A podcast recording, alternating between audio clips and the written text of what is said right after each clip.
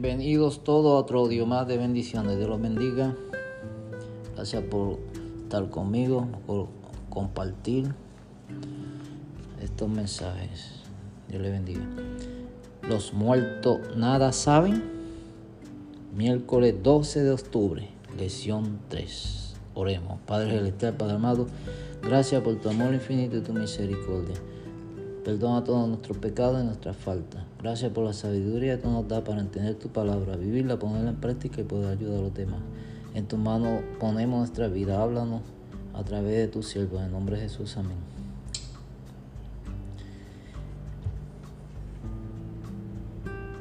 ¿Qué podemos aprender de estos pasajes sobre la condición de los seres humanos al morir? 3, 11 al 13. Dice así. ¿Por qué no morí yo en la matriz? ¿Por qué no expiré al salir del vientre? El 13 dice, ahora estaría yo muerto y reposaría, dormiría y tendría descanso. Salmo 115, 17. Dice así, no alabarán los muertos a Ja, ni cuantos descienden al silencio.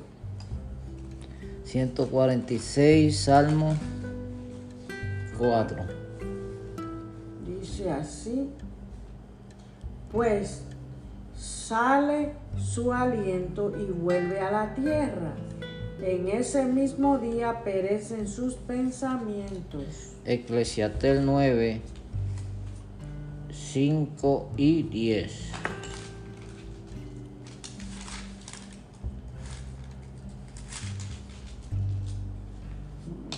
Cinco y diez dice así, porque los que viven saben que han de morir, pero los muertos nada saben, ni tienen más recompensa, su memoria cae en el olvido. Todo lo que te venga a mano para hacer, hazlo según tus fuerzas, porque en el Seol a donde vas no hay obra. Entonces no vamos para ningún lado, como algunos han dicho que vamos para el purgatorio, para el infierno, para el cielo, pero nada dice la palabra de Dios, que es Dios que nos habla a través de su palabra, que no vamos para ningún lado.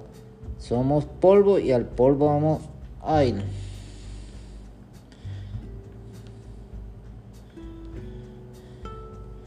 Algunos comentaristas bíblicos argumentan que estos pasajes, Job 3, 11 y 13, Salmo 115, 17, Salmo 146, 4, Eclesiastés 9, 5 y 10, es, escrito en lenguaje poético, no pueden usarse para definir la condición de los seres humanos al morir. Es cierto que a veces la poesía puede ser al, al, y se puede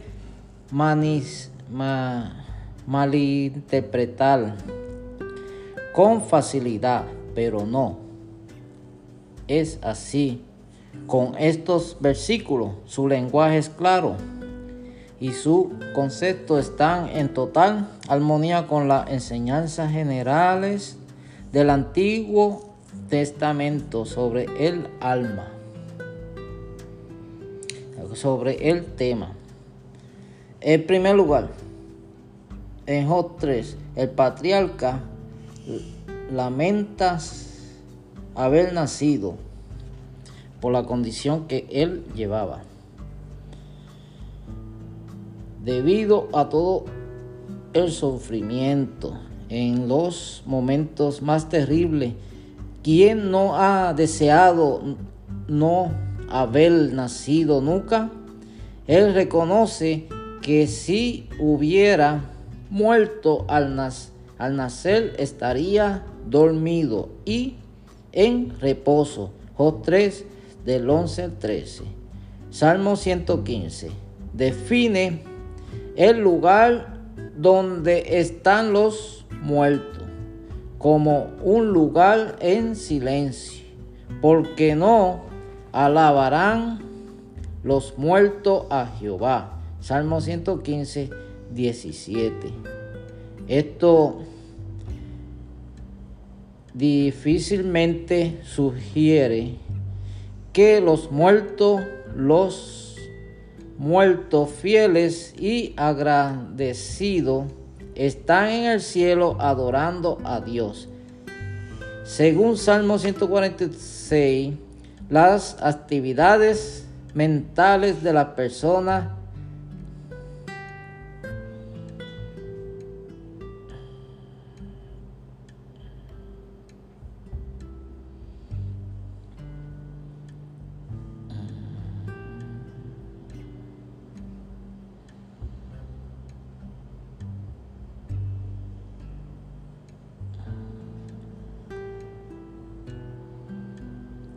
mentales de la persona cesan con la muerte, pues salen su aliento y vuelven a la tierra. En, en ese momento día perecerán, perecen sus pensamientos. Salmo 146, 4.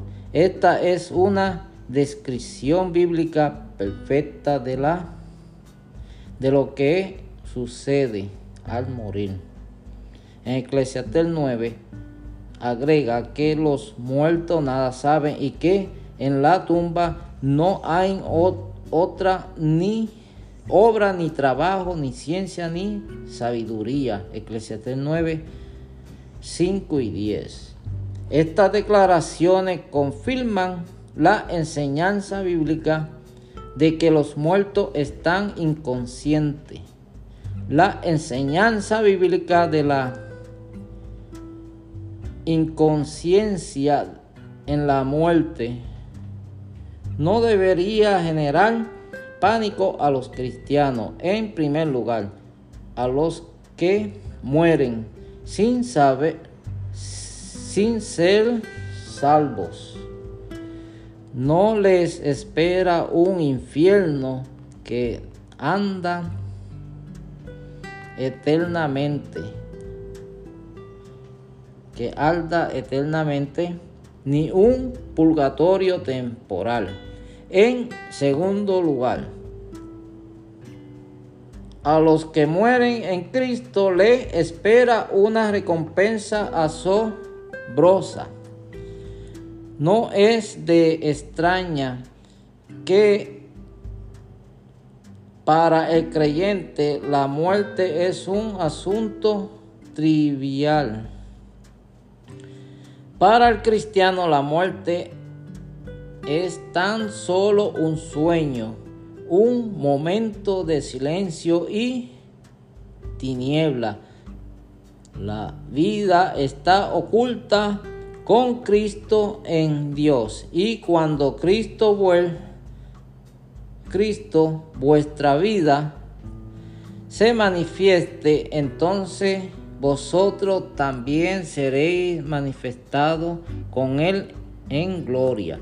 San Juan 8, 51 y 52. Con Colosense 3, 4. El deseo de toda la gente 3, 731. Eh, Piensa en los, en los muertos en Cristo.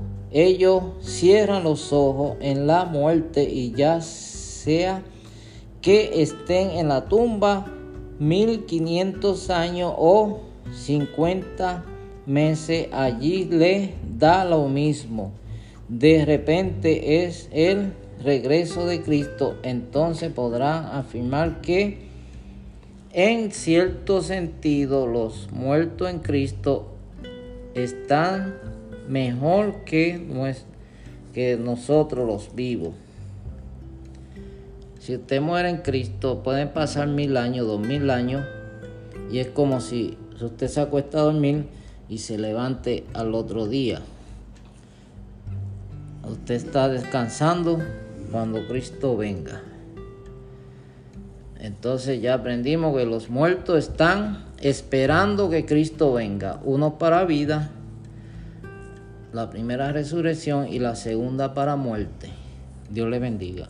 Oremos, Padre Celestial, Padre amado, gracias por tu palabra. Perdona todos nuestros pecados y si tenían una mala interpretación de esto, que tú nos des sabiduría e inteligencia para entenderla sin discutir contigo, Señor, y que tú nos abra nuestra mente y nuestro corazón para entender más. En el nombre de Jesús, amén. Dios lo bendiga.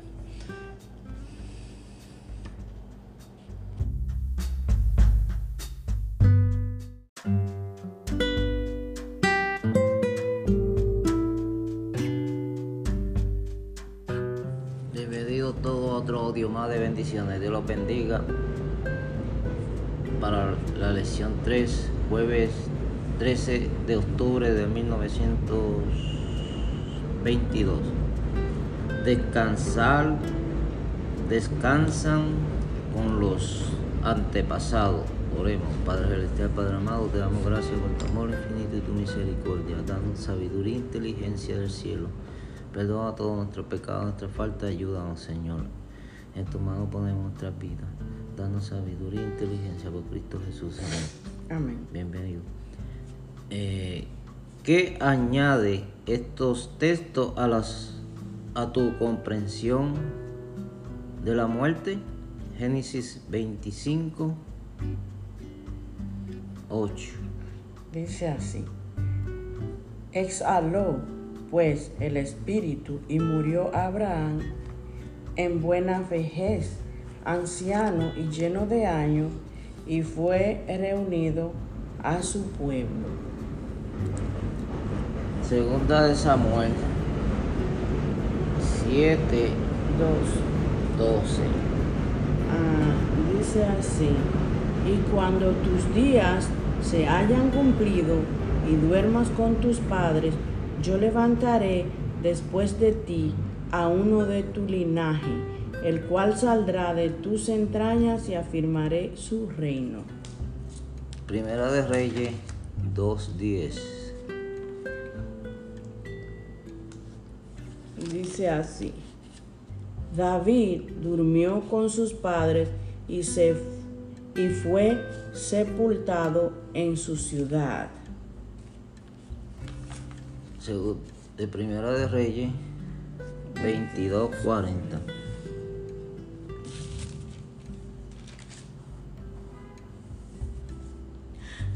No Acab, no, Acab durmió con sus padres y reinó en su lugar su hijo Ocosías. Entonces ahí vemos que todos están descansando, no se fueron para ningún otro lado. El Antiguo Testamento expresa de diferentes formas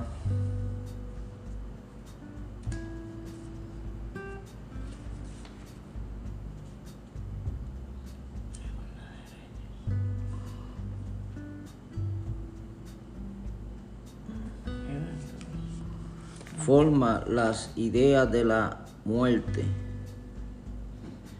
y la sepultura. Una de ellas es la noción de unirse a su pueblo. Por ejemplo, acerca de Abraham no se dice que es jaló el espíritu y murió en buena vejez, anciano lleno de años y fue unido a su pueblo. Génesis 25, 8. Aarón y Moisés también se unieron a su pueblo. Deuteronomio 32, 50.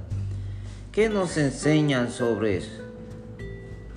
La naturaleza de la muerte, el hecho de que tanto los reyes buenos como los malos terminaron en el mismo lugar al morir.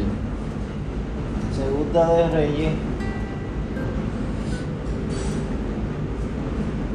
24:6. Ok, dice así. Joacim durmió con sus padres y en su lugar reinó Joaquín su hijo. Segunda de Crónica 32. 33. Durmió Ezequiel con sus padres y lo sepultaron en el lugar más prominente de los sepulcros de los hijos de David. Y lo honró en su muerte todo Judá y toda Jerusalén. Reinó en su lugar su hijo Manasés. Otra forma de describir la muerte mediante la declaración de que alguien durmió con los antepasados. Acerca de la muerte del rey David, la Biblia dice que murió David con sus padres y fue sepultado en su ciudad. Primera de Reyes 2.10. La misma expresión se utiliza también para varios reyes hebreos, tanto fieles como infieles. Después de identificar al menos dos aspectos significativos en el hecho de dormir con los antepasados. El primero es que tarde o temprano llegará el momento en que necesitamos descansar de nuestras obras y sufrimientos agotadores. Otra idea es que no somos los primeros ni los únicos en seguir ese camino indeseable, porque nuestros antepasados ya se adelantaron a nosotros. Los que mueren en Cristo pueden ser ante, enterrados, enterrados cerca de sus seres queridos, pero aún así no hay comunicación entre ellos, ya que en realidad los, la muerte es la no existencia permanecerá así hasta ese glorioso día en que por un milagro recreador divino des, despertarán para unirse con sus seres queridos que murieron en Cristo. Imagínate cómo sería si los muertos estuvieran realmente conscientes y pudieran ver cómo es la vida aquí, especialmente para sus seres queridos, que a menudo sufren terribles, terriblemente después de la muerte de ellos. ¿Por qué entonces la verdad de que los muertos duermen deberían ser tan reconfortantes para los que estamos vivos? Gracias, oh Dios, oremos por tu palabra. Tu mano ponemos nuestras vidas. Ayúdanos a serte fiel. No dejes, te necesitamos, ven pronto para reunirnos con nuestros seres queridos que están descansando y así tú nos puedas llevar para mejor vida eh, que estamos pasando en este mundo. Gracias por oírnos, bendice a cada oyente y hacedor de tu palabra en el nombre de Jesús. Amén. Dios los bendiga.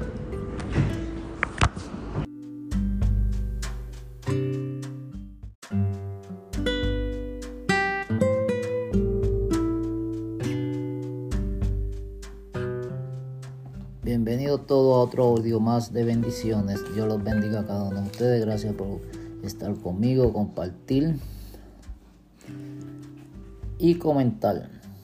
Lección 4 para el 22 de octubre del 1922. La esperanza del Antiguo Testamento. Oremos.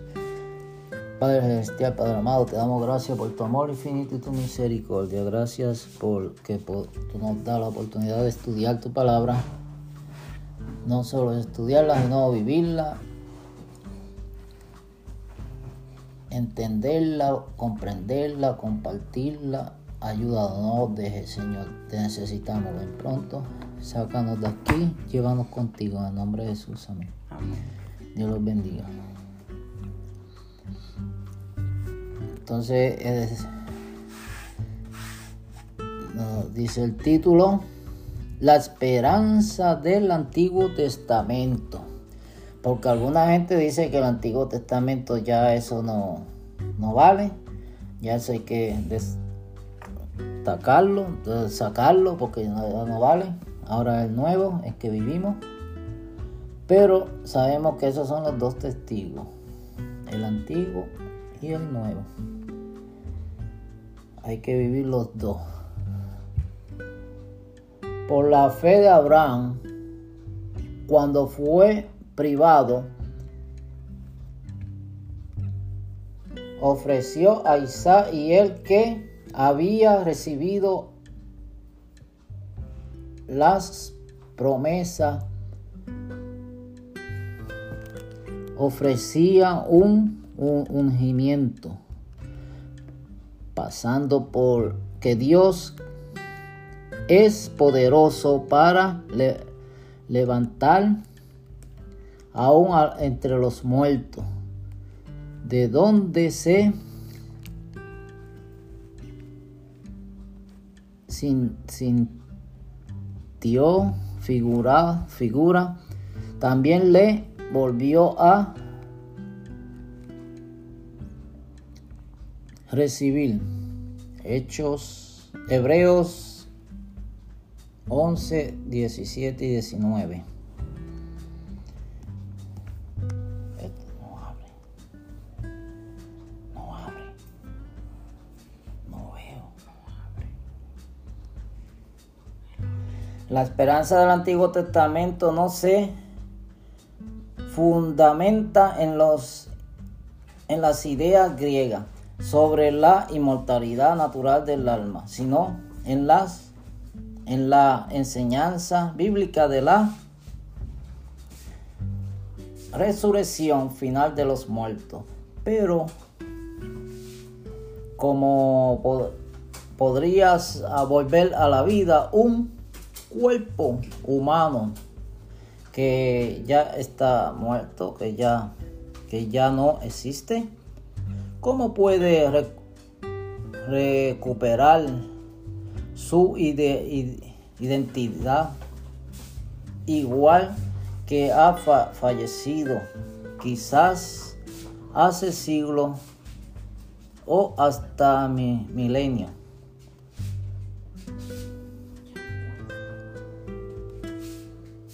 Esta pregunta nos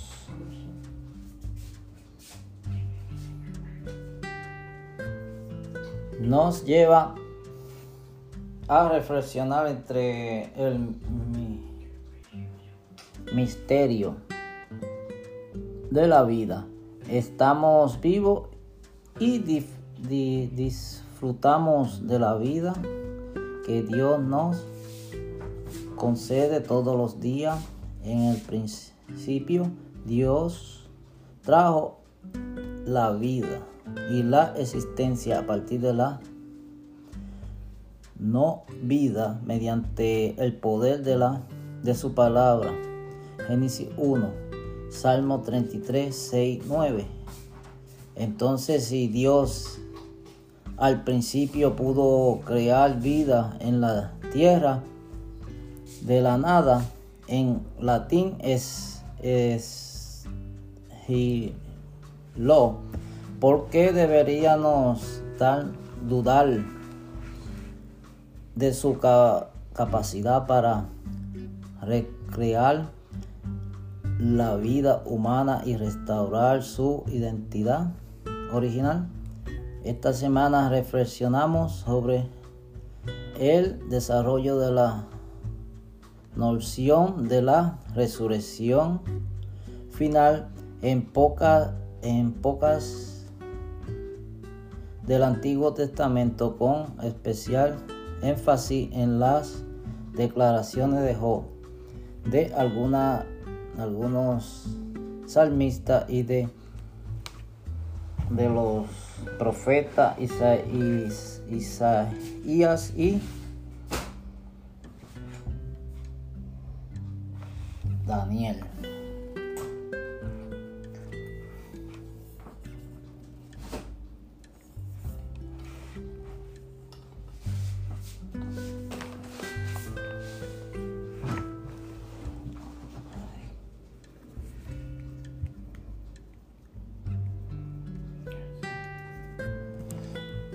Bendiga.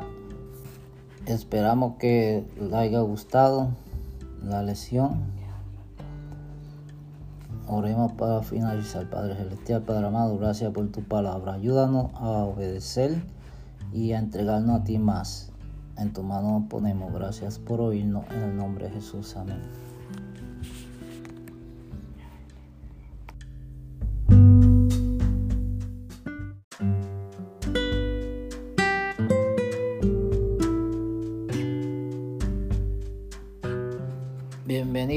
Otro audio más de bendición. Dios los bendiga.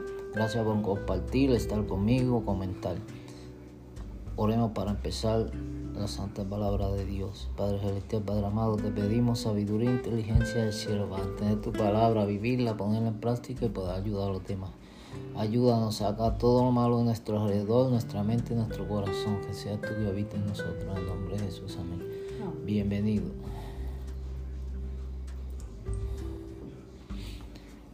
Lección número 4, domingo 16 de octubre de 2022. Es de ver a Dios. Job 19, 25 y 27 y compara, compáralo con Juan 1, 18 y Timo, 1 Timoteo 6, 16. Cuando y bajo qué circunstancias Job esperaba ver a Dios? Ahora estudiaremos Job 19 del 25 al 27. Dice así, pero yo sé que mi redentor vive y que al fin se levantará sobre el polvo y que después de deshecha está mi piel en mi carne he de ver a Dios. Lo veré por sí mismo, por mí mismo. Mis ojos lo verán, no los de otro. Pero ahora mi corazón se consume dentro de mí. Al 27. Eh, San Juan 1.18. dice así, a Dios nadie lo ha visto jamás. El unigénito Hijo que está en el seno del Padre, Él lo ha dado a conocer. Primera Timoteo 6, 16.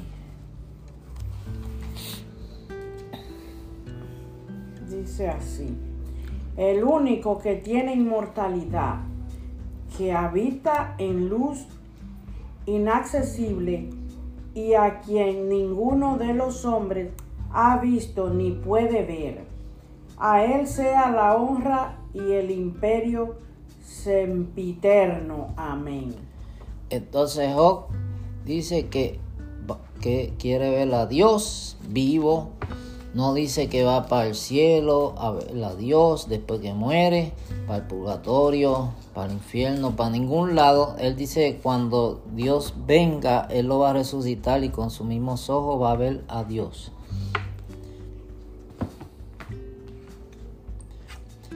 La vida no es justa. Justa. comprobamos esto especialmente cuando vemos que los buenos sufren y los injustos prosperan. Ve Salmo 73.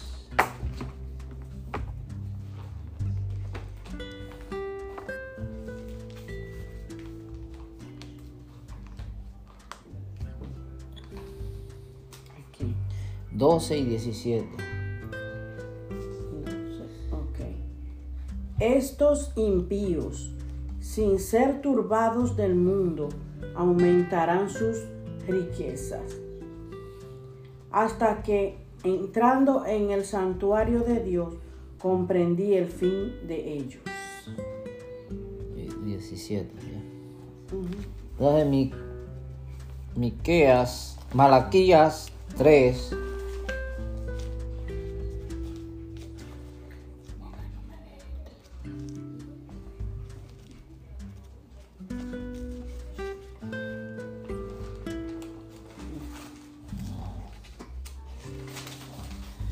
lagi ya. Hmm.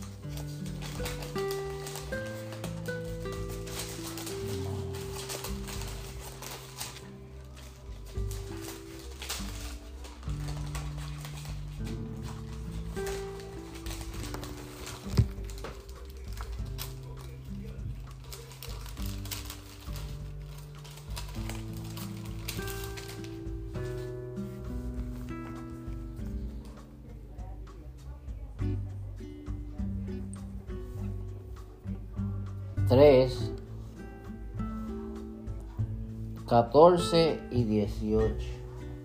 Ok.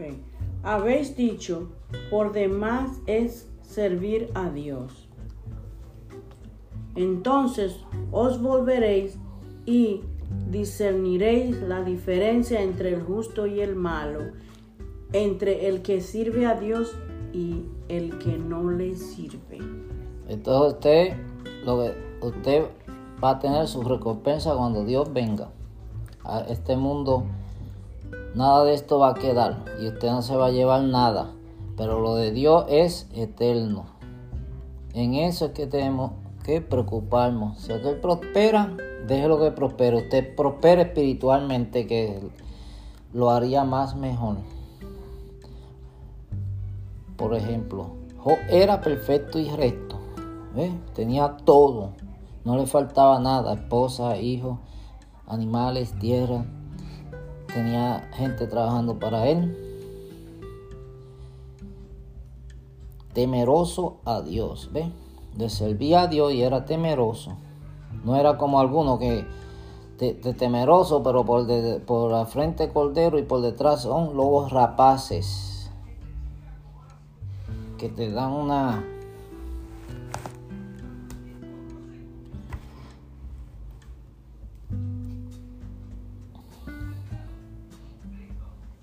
y apartado del mal.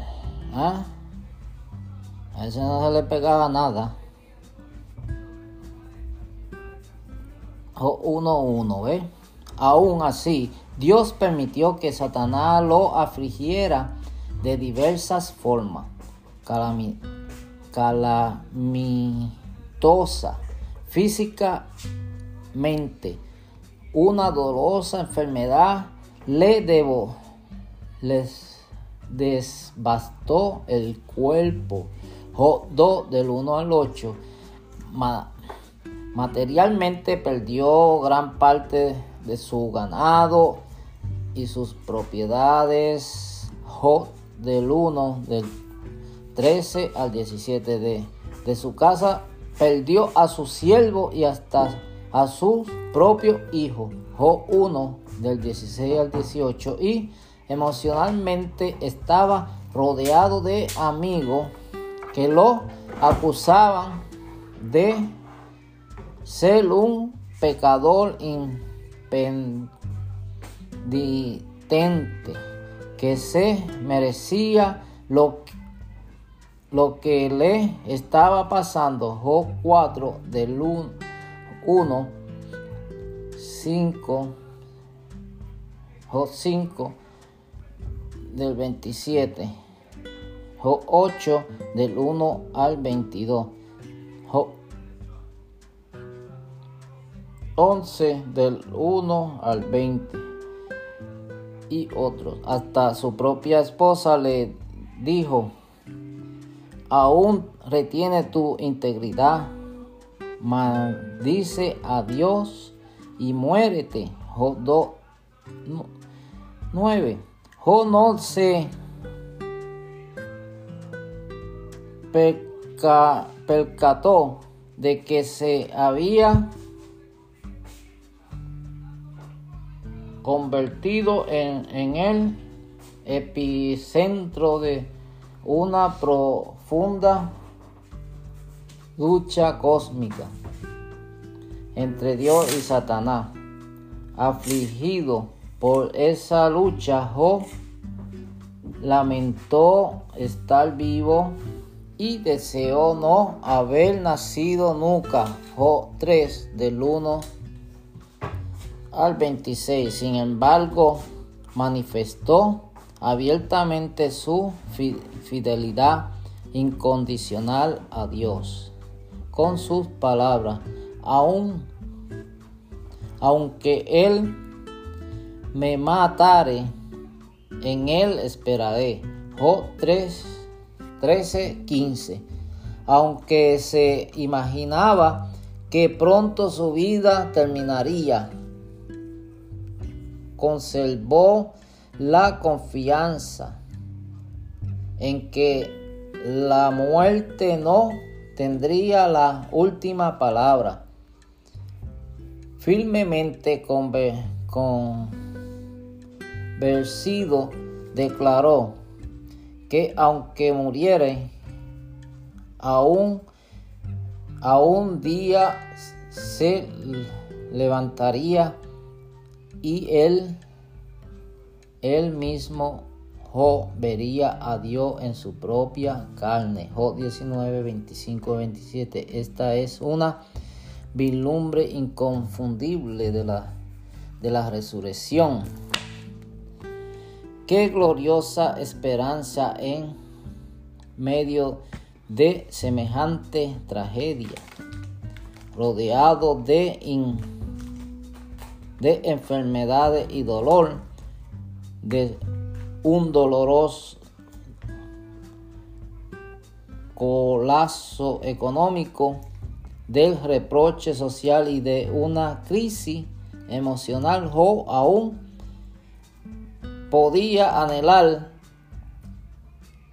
el día en que resucitaría y contemplaría a su amado Redentor. En realidad, la declaración de Job sobre la resurrección estaba llena de la misma convicción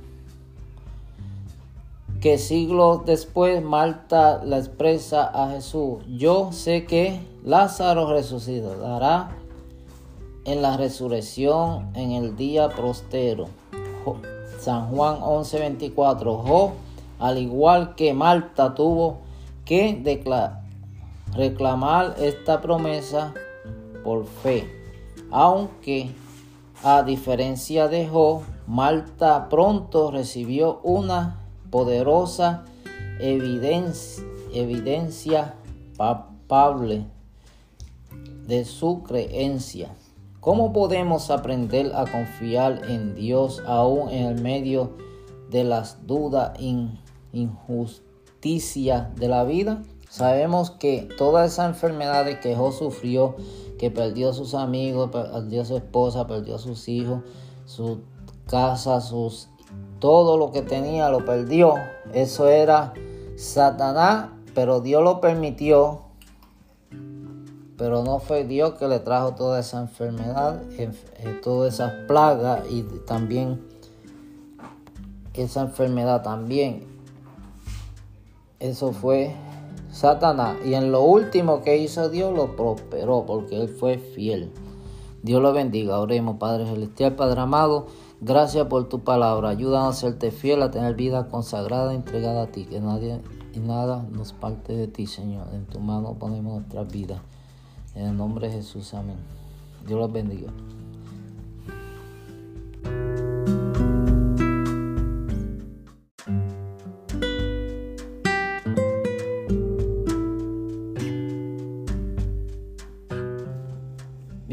Todos a otro audio más de bendiciones. Dios los bendiga a cada uno de ustedes por estar en mi video, compartirlo y comentar. Gracias. Eh, oremos. Padre Celestial, Padre amado, te pedimos sabiduría e inteligencia del cielo para entender tu palabra, vivirla, ponerla en práctica y poder ayudar a los demás, Señor. Llénanos espiritual. Saca todo lo malo de nosotros, enfermedades, cualquier cosa mala.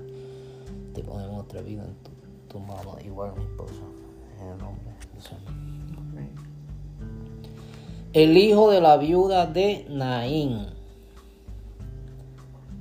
La Biblia dice que Jesús anduvo haciendo bienes y sanando a todos los oprimidos por el diablo, porque lo tenía el diablo oprimido. No había nadie más, porque Dios estaba con él, con Jesús, ¿no? Hechos 10, 38. De hecho, todos los evangelios están colmados, colmado de relatos en los que Jesús sirve a muchas almas necesitadas y heridas, razón por la que más adelante muchos judíos llegaron a creer que Jesús era el Mesías prometido. Había ideas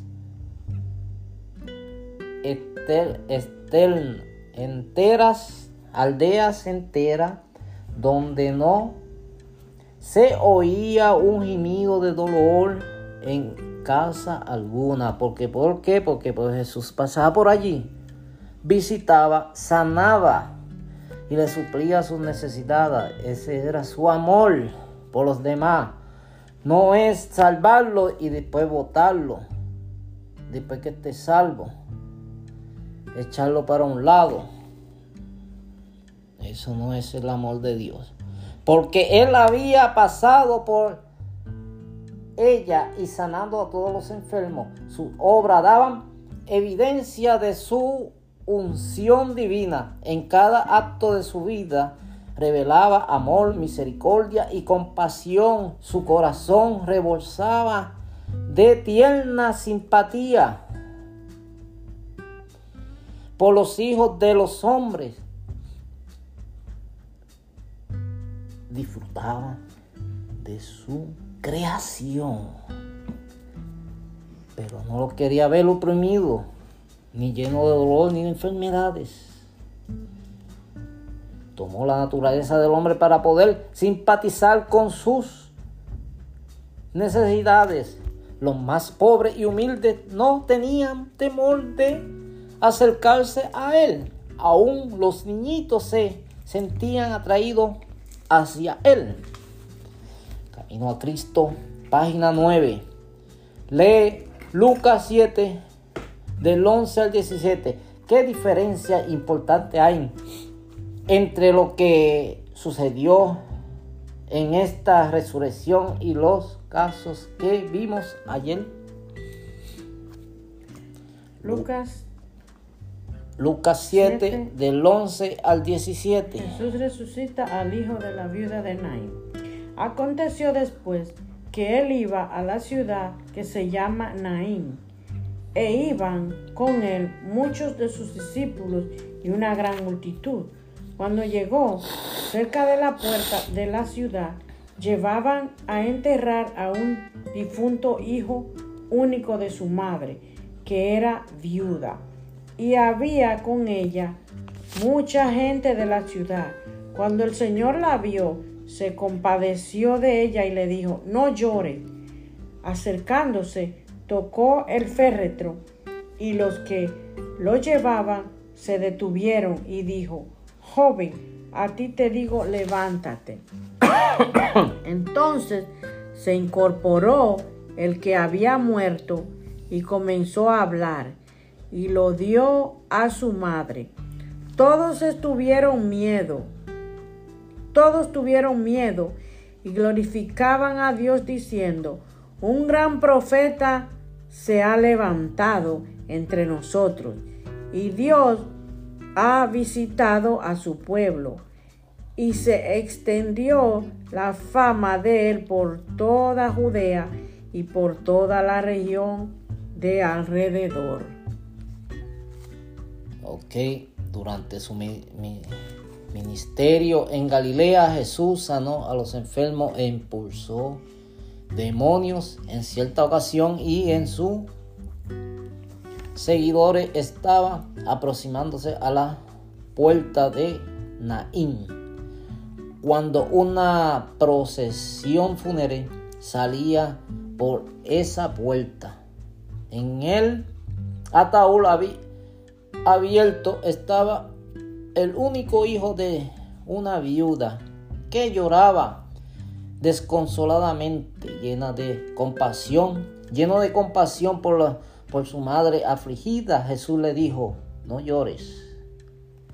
¿Qué le habrán pensado esa gente? Este está lo loco. ¿Cómo yo no voy a llorar si mi hijo está muerto? ¿Y quién lo va a resucitar? Eh, eh, nadie, porque va a resucitar a posteros días. Y más lloraba, ¿verdad?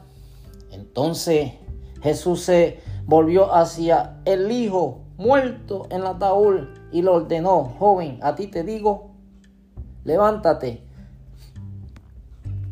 Entonces Dios está buscando gente que levanten muertos y sanen. No es diploma enganchado en, la, en las paredes. No es que yo tengo este puesto y yo que tengo el, y quiero aquel más grande, porque el puesto de nosotros es en el cielo.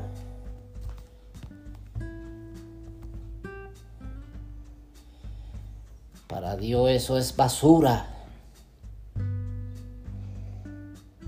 ¿Mm? Joven, a ti te digo, levántate, el Hijo resucitó y Jesús lo dio a su madre. ¿Ah? Lucas 7, del 13 al 15. La presencia de Jesús cambió completamente el escenario y muchos que estaban presenciando el milagro supieron no solo que había sucedido algo asombroso, sino además que alguien especial lo llamaron un gran profeta, estaba entre ellos. La viuda Fenicia Primera de Reyes 17, 8, 24 como la Tsunamita y Segunda de Reyes 4, 18 al 37 habían pedido ayuda a Eliseo y Eliseo respectivamente, pero la viuda de Naín recibió ayuda sin que ella la pidiera. Las dos viudas, ¿no? allá, la Sunanimita y la Fene, A le pidió ayuda a Elías y a Eliseo. Pero la viuda de, de este caso aquí, Naín, no pidió ayuda. ¿ah? Sino que Jesús se la dio, ¿no? Recibió ayuda sin que ella la pidiera. Entonces significa que Dios se preocupa por nosotros, incluso cuando no podemos pedirle ayuda. Te pido ayuda, Señor, que me sane. Sane espiritual y física a mi esposa. No o no sentimos indigno o no, o no nos sentimos indignos de hacerlo. Jesús vio la, el problema y lo resolvió muy característico. Y Jesús, de Jesús, a lo largo de toda, todo su ministerio. La verdadera religión implica cuidar, cuidar a los huérfanos, a las viudas que nos rodean. Santiago 1.27, aunque obviamente no puedo, no podemos hacer todos los milagros que hizo Jesús. ¿Qué podemos hacer para servir a quienes su, sufren?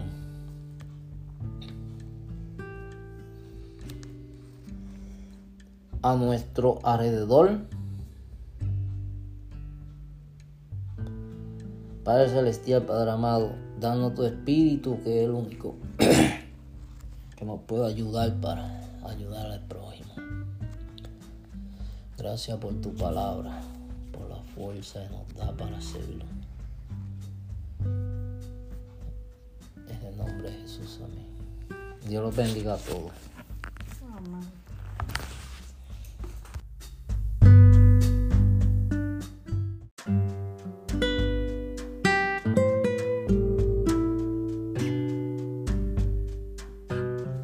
Bienvenidos todos, Dios los bendiga al audio de bendición. Oremos para empezar, Padre Celestial, Padre amado, te damos gracias por tu amor infinito y tu misericordia. Perdona todos nuestros pecados, nuestra falta, ayuda a serte fiel cuando tú vengas en gloria y salva, en la sabiduría y inteligencia del cielo por Cristo Jesús. Amén.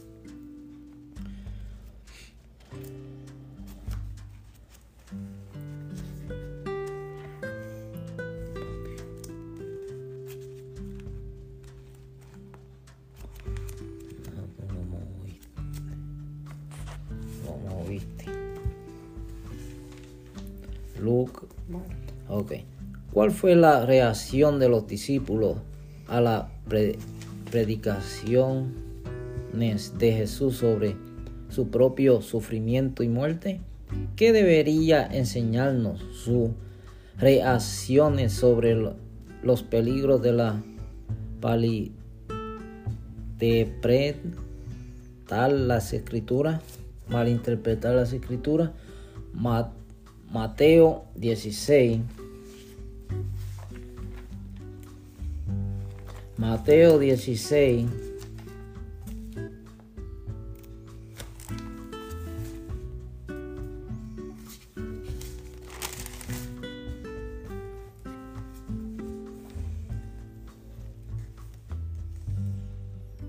Veintiuno, veintitrés. Jesús anuncia su muerte.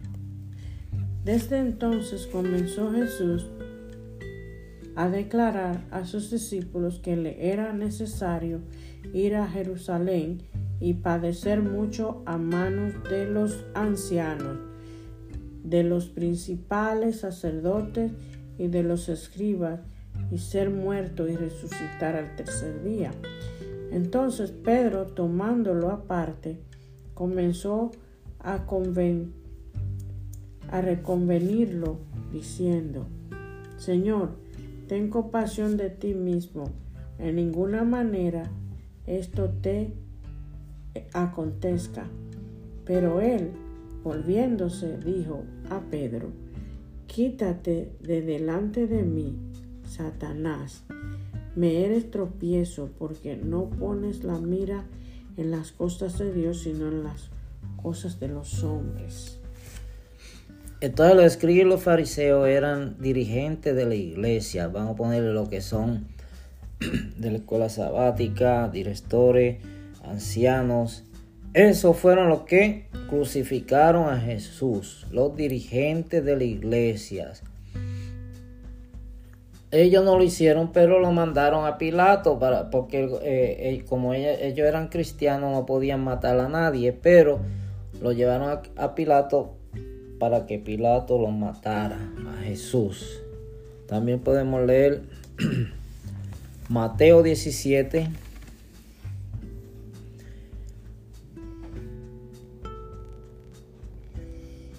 ...22 y 23... Dice así... Jesús anuncia por segunda vez su muerte. Estando ellos en Galilea, Jesús le dijo, el Hijo del Hombre será entregado en manos de hombres, y lo matarán, pero al tercer día resucitará. ellos se entristecieron mucho. Ok. ¿Qué ser humano predice su muerte? Nadie. Sí, nada más Dios, que era Jesucristo, sabía todo lo que le iba a pasar y predijo su muerte. Marcos 9, 30 y 32. Dice así, Jesús anuncia otra vez su muerte. Saliendo de allí, caminando por Galilea, y no quería que nadie lo supiera, pues enseñaba a sus discípulos y les decía, el Hijo del Hombre será entregado en manos de hombres, y lo matarán, pero después de muerto resucitará al tercer día. Pero ellos no entendían estas palabras y tenían miedo de preguntarle. Lucas 9, 44 y 45. Hacer que os penetren bien en los oídos estas palabras, porque acontecerá que el Hijo del Hombre será entregado en mano de hombres. Pero ellos no entendían estas palabras, pues les estaban veladas para que no las entendieran y temían preguntarle sobre esas palabras. Lucas 18.